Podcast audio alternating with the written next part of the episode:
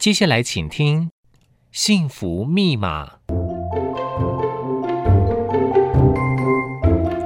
你觉得幸福是什么？也许是一碗热汤，一朵小花，一段文字。我觉得让自己快乐，让身边、让宇宙一起快乐，就是一种幸福。让我们解锁幸福密码，拥抱幸福吧。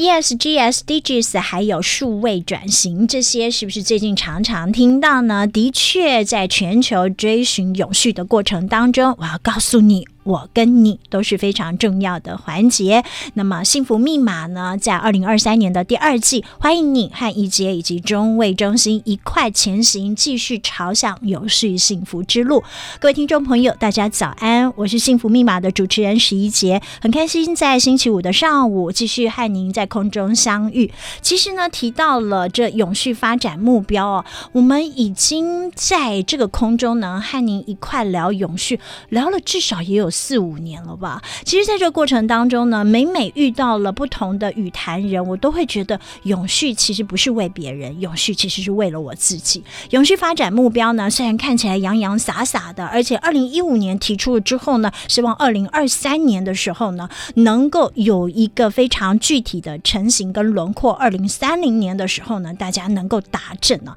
那么，因此中间的分分秒秒都非常重要。换言之，你跟我责任都。非常的重大，也就是说，我们都能够尽一份心力哦。那么，在这个季度的一开始的时候呢，我们就邀请到这一位第一位的幸福大使呢，他就有具有一个承先启后的功能，而且呢，他责任重大，他必须要告诉我。你在永续的路上能够做什么？而你在永续的路上能够有什么样的努力？是不是责任重大呢？赶紧为大家来介绍，这是中卫发展中心的执行副总詹伟正先生，欢迎您。主持人、各位听众朋友，大家好。嗯、呃，我想问一下这个副总，你觉得你在永续路上做到几分？然后他一开始就给他一提这个下马威，啊、这一题很难的。我觉得，我觉得身为消费者也会觉得这个非常难。我觉得自己是在往这个。从六十分啊，要在往这个一百分的路上迈进，很棒哎！我觉得每个人都要有想要做到一百分的这样的心情，对，不对？因为我觉得永续真的就是为自己。为别人利他共好这样的情况之下，才能继续走下去。不过刚刚我是故意的，因为我跟副总呢，其实有一段时间的交情，我才敢这样跟他开玩笑啊。不过为什么到现在才邀请你来跟我们谈这个永续？是因为我觉得在近几年，因为疫情之下，其实很多人呢的呃行为模式都改变了。比如说，你的消费行为可能会从实际的。店铺的一个消费，一直走到了网络上的消费越来越盛行。然后除此之外呢，很多人在出外旅游的收敛的情况之下，改为自己内心的一些修炼。所以这时候来谈这个永续，我觉得是非常重要的一个起跑点啊。所以今天呢，我就要把时间交给这个詹副总来跟大家来聊一下。其实永续发展目标 SDGs，嗯，大家聊了很多，可是好像都很模糊。到底你跟我之间呢？还有所有在空中陪伴我们，可以做些什么？呃，其实刚呃主持人提到这个 SDGs 的十七项指标，其实范围很广啦，嗯、它有经济面的、社会面的，还有环境面，尤其特别重视环境面嘛。嗯，那我们身为消费者哈，尤其我们接下来要要去倡议的，就是说有责任的消费跟责任的生产这件事情，因为。呃，除了在最近，大家可能常听到说，大型的公司他们在谈 ESG，对啊，他也在谈这个环境啊，然后还有社会面，还有治理面。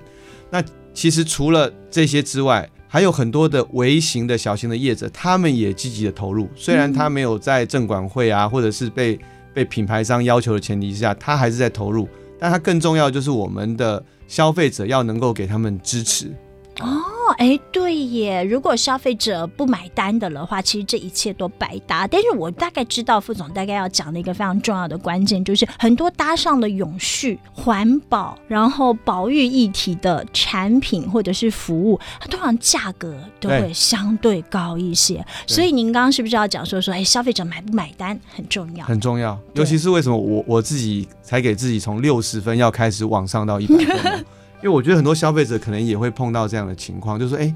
我也希望我能够多支持永续啊，然后支持这个呃这个地方生产的这些产品跟服务啊。但是我每次看到我的荷包之后又通货膨胀，这薪水又没有增加，那我怎么样来做抉择？嗯，但是这个我们也发现说哈，呃，越来越多的消费者，尤其是在这疫情这两年的消费调查里面，发现有超过百分之六十到七十以上的业者，他在购买商品的时候，他会考虑这一个企业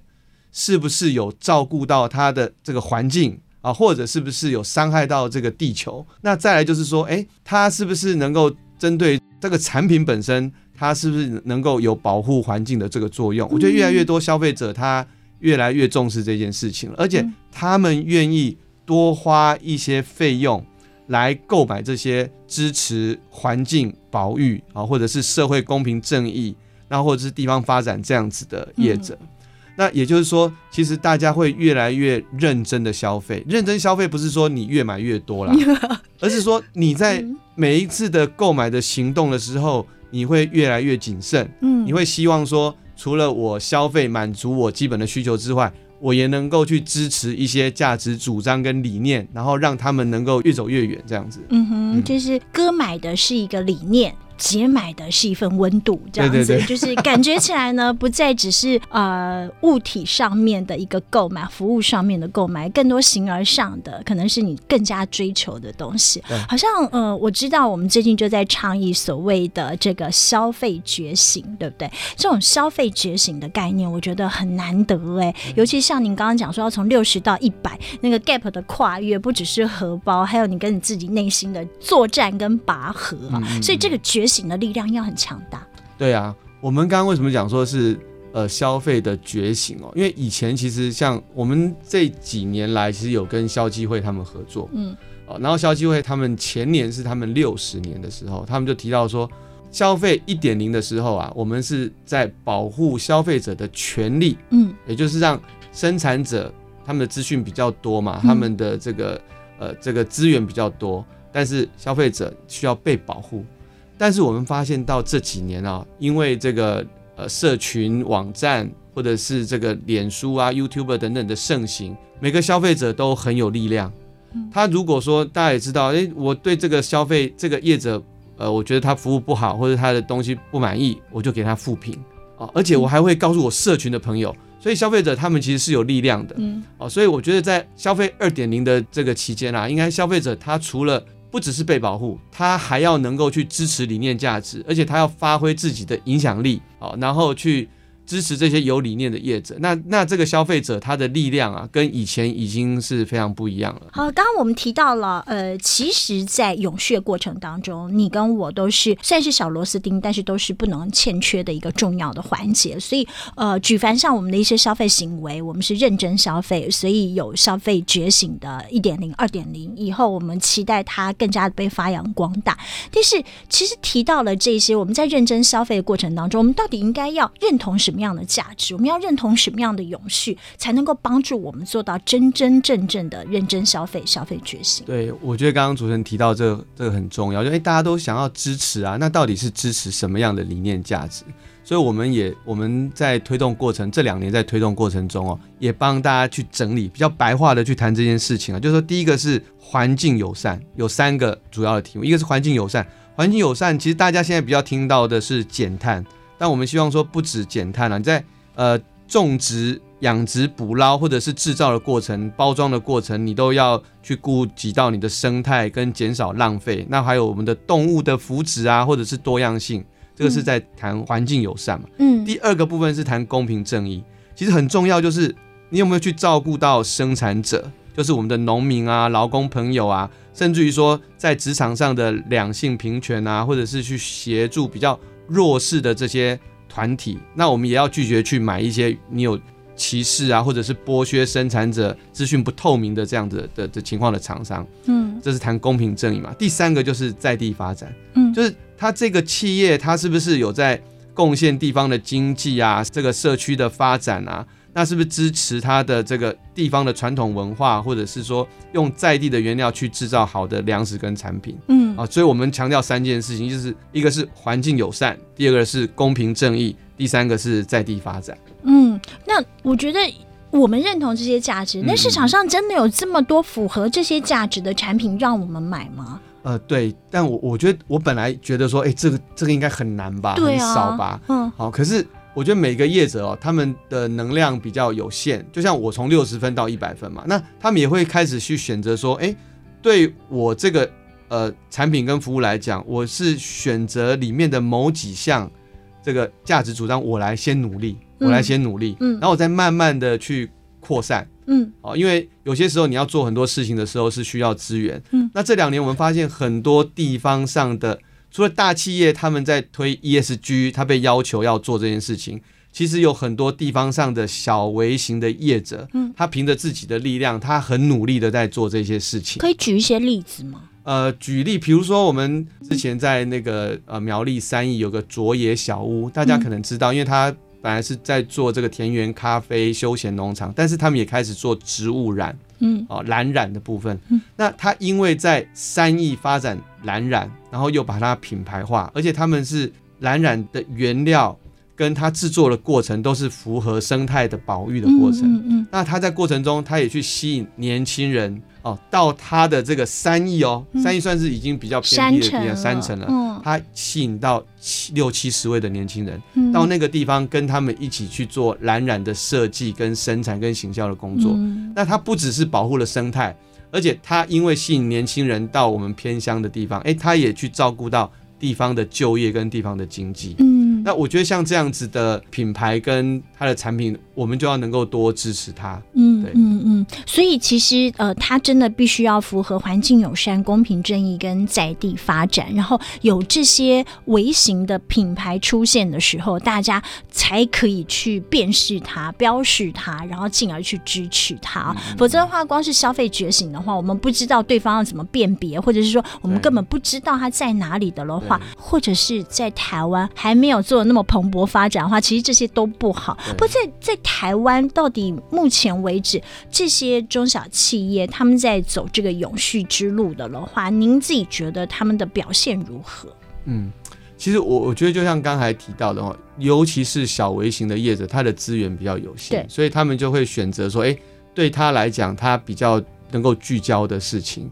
比如说我们刚刚讲到的是穿的衣服嘛，哈，穿的衣服，其实大家就可以去支持他，因为他们的他的衣服就是呃符合环境，而且它也不会影响到有一些什么化学的染料啊等等会影响环境。呃，我们也有辅导一个业者哦，他们是我们 MIT 的业者，叫品卓，嗯，那他们就是用海废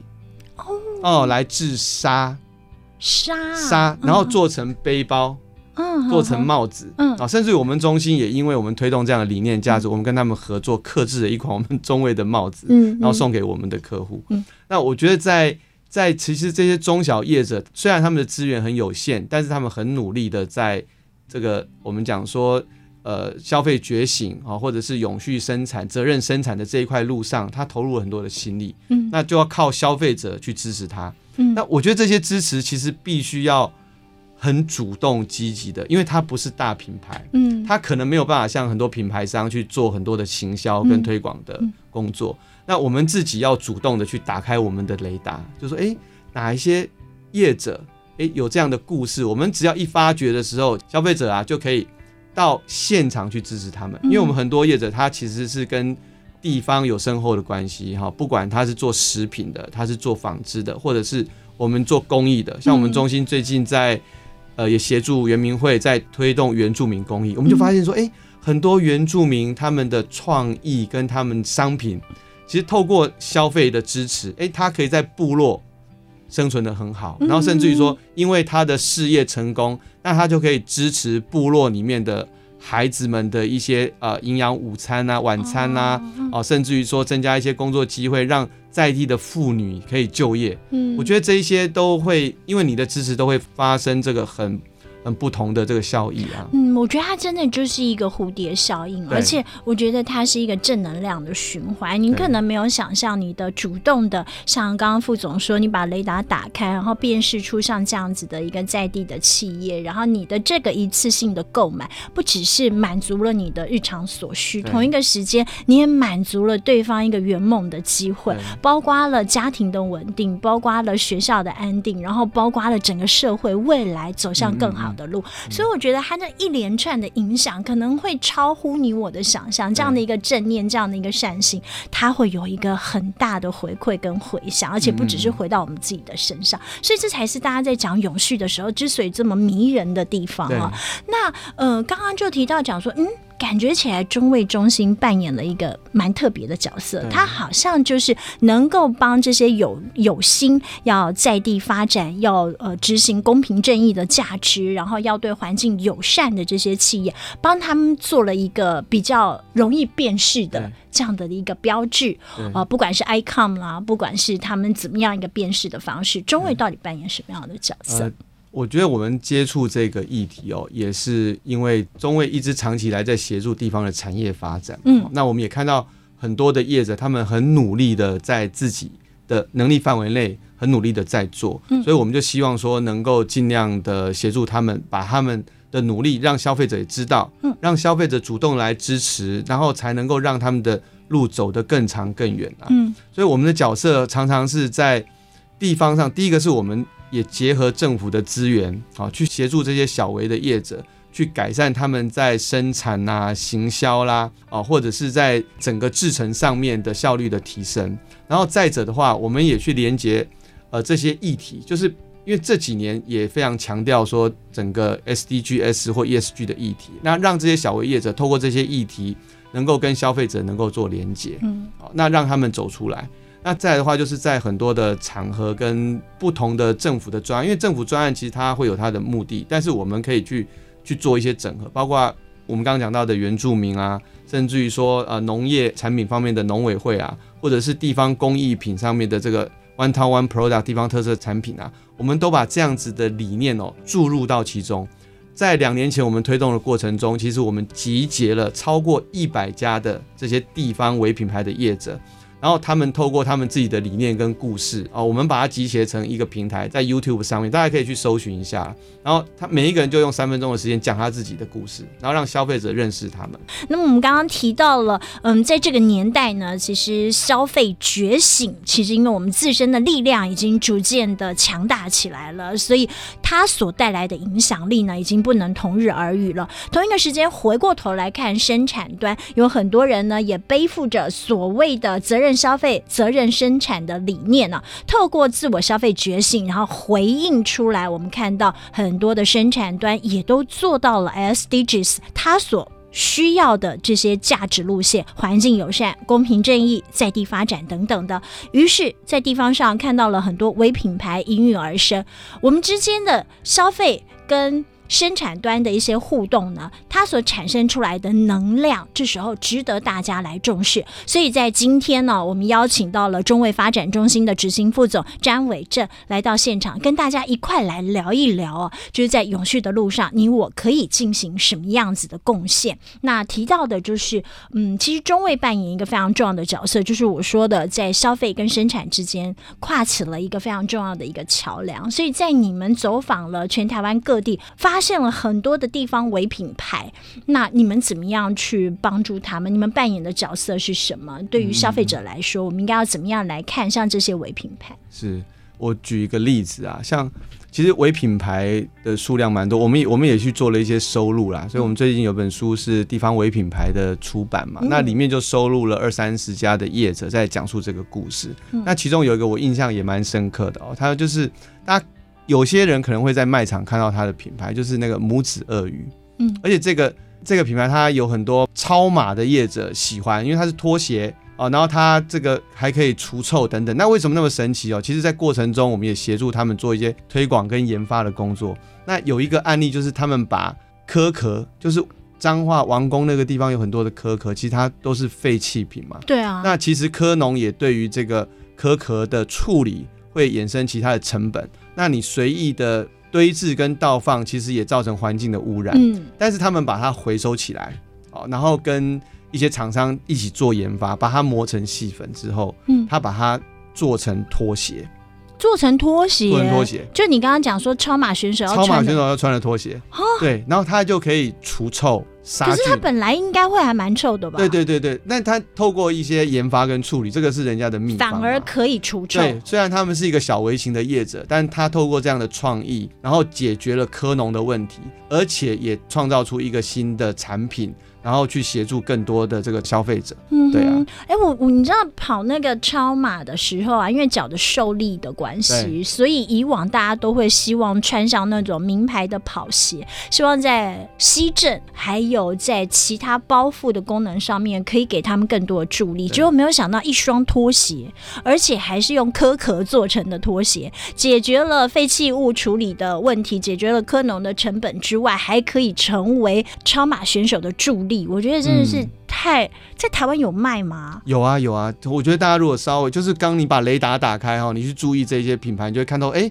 原来有这么多很棒的我们台湾的业者，他们正在努力做这些事情。好酷哦！可可可以做这个，还有呢，中卫应该还有发现很多的。对，其实除了说直接协助这个业者他们去做一些呃这个研发啦、行销的工作之外，我们也会去主动的去结合通路端。嗯。啊，比如说现在大家看到这个呃，像无印良品啊、全家啦、啊、全联啊等等，他们有跟这个农民来做一些合作，那我们就会主动推动一些像符合这些消费觉醒的这些理念价值的农特产品的业者到他们的通路上。那像现在大家很多在大卖场看到的小农直送这样子的理念哦，其实至中位我们大概在六七年前的时候就开始跟通路业者主动合作，因为。通路的业者他们会觉得说，哎，这个对我来讲好像很麻烦，产品这个很细琐嘛，量又不太稳定。嗯、那但是透过我们的媒合跟这个制度的设计哦，协助这些小农，他们能够把他的产品直接送到临近他的通路，嗯，嗯，然后让消费者可以在不是在传统市场或者在在在路边摊去选购，而是到我们的超市去跟他选购。嗯，嗯，那透过我们这样的努力啊，其实有很多的，目前大家看到。如果在大的品牌看到的这些小农直送，很多都是当初我们跟农委会哦，然后跟我们的团队跟这些通路呃。一步一步的去试做、去调整，然后让这个事情变成一个普遍的做法。嗯，而且我觉得从通路端下手的的话，一来呢，其实可以在价格上面不会被剥削，而且它的波动可能比较不会是这么的剧烈。然后对于生产端来讲，尤其是您刚刚提到，他们大部分都是规模比较小的这些微品牌，他们对于价格弹性上面相对是小的，所以呃，对他们来讲也是保障。那对他们来讲，保障他们就能够。永续保持着呃永续的价值的理念继续生产下去，嗯、那消费者的雷达打开才有东西可以搜寻，否则的话他们真的都活不下去的话，啊、我们也没有东西可以买，这样、啊、我们也没有办法实践自己的永续价值，所以感觉起来就是一个互相的良善的循环，对，对不对？所以在过程当中，每个人都很 welcome 你们嘛？都很觉得说，哎，欢迎你们的介入，还是很多人像你讲说，一开始的时候会觉得很繁琐啊？有没有遇到那种真的一定要三顾茅庐，然后一定要？每一次都要花费很强大的心力才说通的关卡，我，我觉得其实这个是蛮多的啦。真的哦、有时候有时候我们会碰，尤其是我们要协助这些小微型的业者去跟大型的企业跟通路去互动跟媒合的时候，呃，每个企业的主张它不一样，然后再就是说承办人的态度也不一样，嗯，呃，所以有时候有一个好的理念价值，并不是那么顺利就可以借接上，我们必须要透过很多的沟通。然后甚至于说，透过很多方的关系哦，嗯，去把这件事情让它真正的落实。嗯哼，对。所以其实呃，最大的门槛大概通常会在哪里？我在想啦，有时候像是呃，真的会保持着永续价值的生产者来讲，他对于自己的产品一定有一定的珍惜度，有一定的信心度。那对于价格上面，他们会不会是比较放不下的？然后，那对于另外一端的呃，这个你们希望来这个税。说服的对方来讲的话，是不是会卡在价格？对，就有时候我觉得价格跟永续，有时候会觉得是一个相抵触的路。对，我觉得目前看起来是有这样的情形啦，嗯、但是长期来看，这个事情会慢慢的消弭，因为大家可以看到这几年大家在谈 ESG 的时候，在谈近零减碳的时候，其实就是把长期以来我们这个经济世界去。忽略忽略的这些外，嗯、我们讲外部成本嘛。对，你对环境不好，那他现在他还回来跟你要了嘛？对，对，出来江湖混总要还的，对不对？所以你跟环环境，再就是你没有善待你的员工，我们讲说公平正义啊，嗯，你没有善待你的员工，但是现在不管是劳基法令啦，或者是道德观念啊、媒体等等，对这个事情都越来越重视了。嗯，再就是地方发展，嗯，你我们的企业在地方上。呃，这个营收利用地方上的这些土地的资源、人力的资源，但是长期我们过去比较没有重视到这种社区的价值，或者是地方的传统文化，嗯、甚至于说地方的经济发展。但是慢慢的，大家会觉得说，哎，这件事情非常重要，所以长期来看，这一些成本都会内部化。嗯，嗯，所以也许我们可以说。呃，普遍来看，现在的通膨也有一部分是把这些外部的环境的成本内部化之后所产生的。对。但是就我们顾问单位哈，我们要协助的也是要协助这些小微型的业者，他必须要设法要有合理的成本结构。嗯。要不然他没有办法在市场上跟人家竞争。也是。对。所以像我们也跟很多大企业他们的服委会去做互动嘛，嗯、那他们当然都很愿意支持，但是他会回过头来提醒我们说。但是最后下手决定要不要买的是他们的员工，嗯，是他们员工会去考虑说，当你这个呃照顾地球的环境跟你的价格不要差太多的时候，我绝对支持你，嗯嗯，对。但是如果差太多的时候，你的品质跟你的特色。又不足以支撑这件事情的时候，那我就要再考虑一下。我一直在想说，永续这个话题呢，永远都可以谈下去。所以我在想说，呃，像是中卫他扮演了在地方呢，像是雷达一般帮我们找寻到这些值得被开发、值得让大家来认识的这些地方为品牌之后，消费者呢就必须要靠自己非常有力的消费觉醒的能量呢，让他们能够继续存活在我们的周遭，让我们能够继续。为这个永续环保尽一份心力哦！所以在这过程当中，我相信啦，应该会遇到很多的困难跟瓶颈，才能够看到两边的一个甜蜜点的一个出现呢。所以，嗯，在中卫找寻的过程当中，或者说在辅导的过程当中，一定有很多的故事让你印象深刻吧？嗯嗯嗯，对，我觉得像主持人讲的啊，就是说目前。呃，瓶颈点一定都在，但我们也相信说，这个普世的价值哈，在未来只会越来越扩散，大家的认同度啊，跟它会变成日常化。嗯，那其中我们有一些故事，就我我们自己也非常感动啦。就比如说，我说我们在云林有一家油品店叫顺成油品，他们是在做芝麻油、花生油的这个传统油品。嗯嗯。那因为二代对于这个事业，他其实他有期待啊，他就回到家乡去来从事接班嘛，哈。但是爸爸反而觉得说，哎呦，我培养你都念了这个电机啊、电子啊，怎么没有去这个台积电啊，或者是联电啊这样发展，反而来做我们这个辛苦的行业？嗯嗯。但但是我觉得二代他们的想法不一样，他觉得说这个传统的产业它其实可以有新的生命，所以他结合了地方的元素，然后他也怕把他们的产品都做了一些分类，哎，比如说传统的油品，他继续。贩售，嗯，但是他去开发一些精品，去做一些设计，把我们想象中的这些花生油啊、麻油、香油啊，变成是礼品，嗯嗯，而且还得奖，哇！哦，我很我印象很深刻，是他们得奖的颁奖的那一年，那个他们的二代哦，就带着奖项来找我们中心，然后还特别来跟我们说谢谢，嗯，那我觉得他们这样的成功。中间其实有两代的磨合啦，真的。那当然也有，就是说价值理念的改变。那再来就是，我们也很期待说，在未来，因为他二代是学电机，是学工程的，而且可能有待过工民间的工厂，那他就可以把自己家里的这个生产的事业。从传统的做法，然后去改善，哎，说不定可以把它资讯化啊，对。啊、呃，流程改善啊，然后又可以帮他做减碳啊，嗯，那甚至于说，因为他们的事业成功，哎，他可以雇佣更多云林在地的乡亲跟年轻人，他们可以留在乡下，嗯、留在这个云林这个地方，嗯、然后呢，哎，说不定就有第三代、第四代，让这个地方也能够在不断的发展起来。嗯，真的，而且我刚刚想到的是，哎，其实人家讲说说真的好的那种花生油啊，嗯、好的这些芝麻油啊、香油啊，其实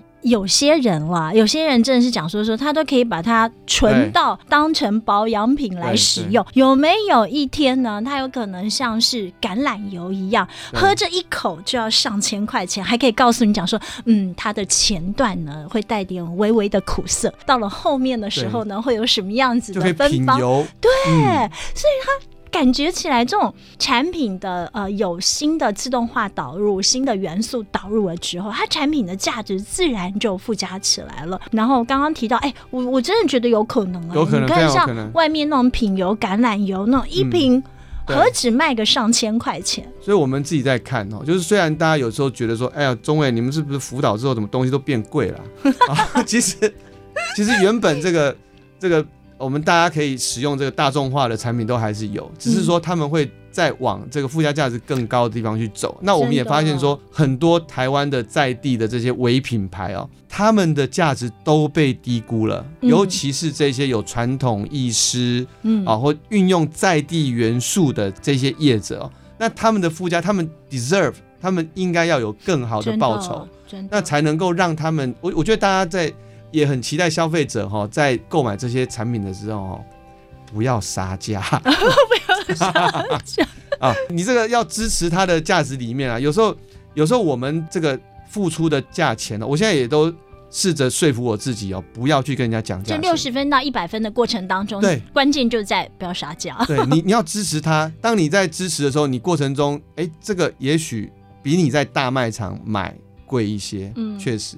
但是你的心意跟你对他的支持。啊，然后产生的这些资源的效益，我相信是非常大的啦。嗯，而且我觉得刚刚提到的，就是呃，这样遵循古法，然后尊重大地，然后与环境共好的精神，其实它就是那种匠人精神、职人精神。嗯、像这样的精神无价，应该是要推广像这样子的一个理念呢、哦。嗯、但是刚刚一直在那边讲说，在地的一些农特产品，其实基本上来讲，他们都被价值低估哦。那其实有很多的这个地方为品牌。他们呃，透过这些体验啊，一直在传达像这样的理念。我就想到我那时候出差的时候，我还有做过那个酱油，我才知道做酱油的工序这么的繁复。然后我怎么可能会期待这样子的一瓶酱油，在一般的卖场以前买起来就是百来块钱就买得到？我那时候有吓一跳，我在想，那所以我之前用的酱油到底是怎么做成的？我开始会有这样子的回馈思考。哎，对，所以像这种地方的农特产品，应该也是很多值得被开发的。吧，所以我们在谈，比如说我们在谈地方为品牌，或者是我们强调的消费觉醒这样子的力量哦。比如说最近这几年，大家可能也听到大家在谈食育，嗯，对，哦，刚才我们主持人提到就是在在谈食欲，就让你了解说，在每一个我们吃的食物，或者是我们用的这些佐料，它生产的过程中，其实它复杂的工序，跟它跟地方、跟节气、跟这些农产品，它它结合的状况，而而不是我们现在比较轻便。或者是比较快速的食品工业能够取代的啦，嗯。那当然它反映它的成本不一样，它反映出来的价值也也是不同。嗯、我觉得我们呃消费者大家也越来越聪明，然后也越来越注意我们每一个产品对于地方环境的影响，或者是说它在我购买的时候，它能够为我们这个土地、为这些地方上的朋友们，大家能够产生的价值啦。嗯哼，所以呃，在中卫的眼中看起来，台湾的这些中小企业呢，未来还有没有更多不同的生机在里头？你们还有些什么样的计划，可以把他们呃最真实、最闪耀的价值给挖掘出来？呃，就像刚才主持人提到，因为我们也一直在思考，就是说，哎，除了帮他们挖掘这些价值，提供他们行销，因为这两年我们在强调说，哎，我们的数位转型。嗯还有近零碳排减碳，对啊，啊，其实这些都是可以协助这些业者，他在比如说数位转型，哎，他可以透过一些协助，他能够把。这个生产的过程的效率跟它的品质的稳定度，它能够做控制。哎，并不是说传统的产业或者是我们地方的伪品牌就不做这些事情哦。其实这些事情对他们的帮助会更大，因为在地方上，其实你要聘用到合规的人是不容易的。嗯，哦，在一个偏乡，你要聘用到合规的人是不容易的，所以它更需要这些自动化跟智慧化的协助。有道理，能够让它的产品能够在应用地方的材料，但是我用现代化的工序。来做一个附加价值高的这个产品跟服务来提供给我们消费者。那如果是这样的情况，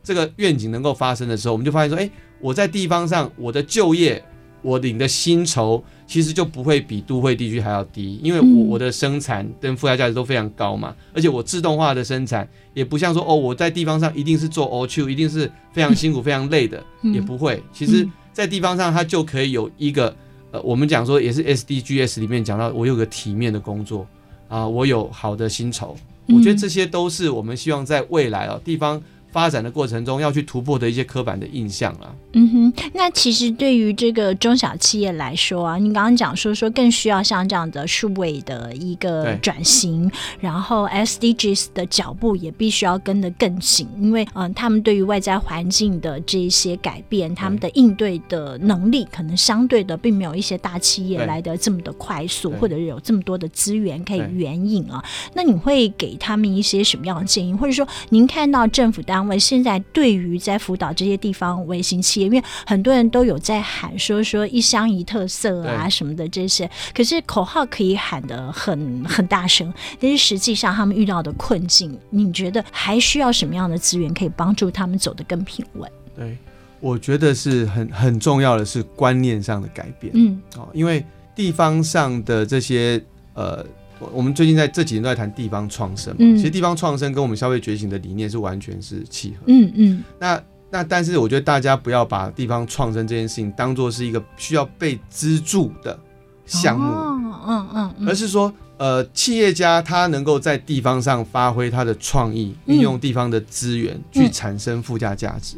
那产生附加价值，而且这个附加价值是能够在被市场上接受的。嗯，好，那这样才有机会去创造出更多的工作机会跟地方上的发展。那我我觉得这件事情呃不是一个弱势。嗯，那只要是在从地方上从事这些呃商业活动的朋友，他能够持续的。正面的来推动这样子，嗯哼，一个观念的转换，就如同呢，我们跟着圣严法师的脚步一块进行心灵环保一样、哦。我们在这个呃理念之下呢，一起永续前行啊。那么永续的路上呢，你跟我都非常的重要。那么今天呢，就透过中卫发展中心的执行副总詹伟正来到现场，跟大家一块来聊永续啊。相信嗯，大家之后呢，可以去买买用这个壳壳做的这个跑鞋，它是拖鞋。然后也可以呢，去用自己的一份小小的心力呢，去支持，嗯，用遵循古法的方式，然后按照这样的一个时辰呢，去铺排的这些油品，也许呢，哪一天你品到的这一口油呢，它品出的就是台湾在地的滋味，还有永续的价值。今天非常谢谢您，谢谢谢谢，也谢谢在空中陪伴我们的所有幸福密码的朋友。我是十一杰，下个星期五我们再会喽，拜拜。